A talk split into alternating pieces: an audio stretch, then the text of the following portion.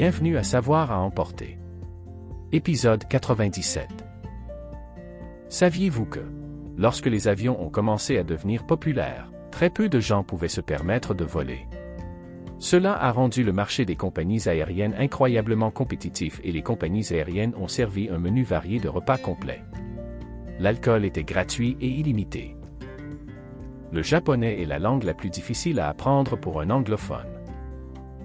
La majorité des ninjas étaient des femmes.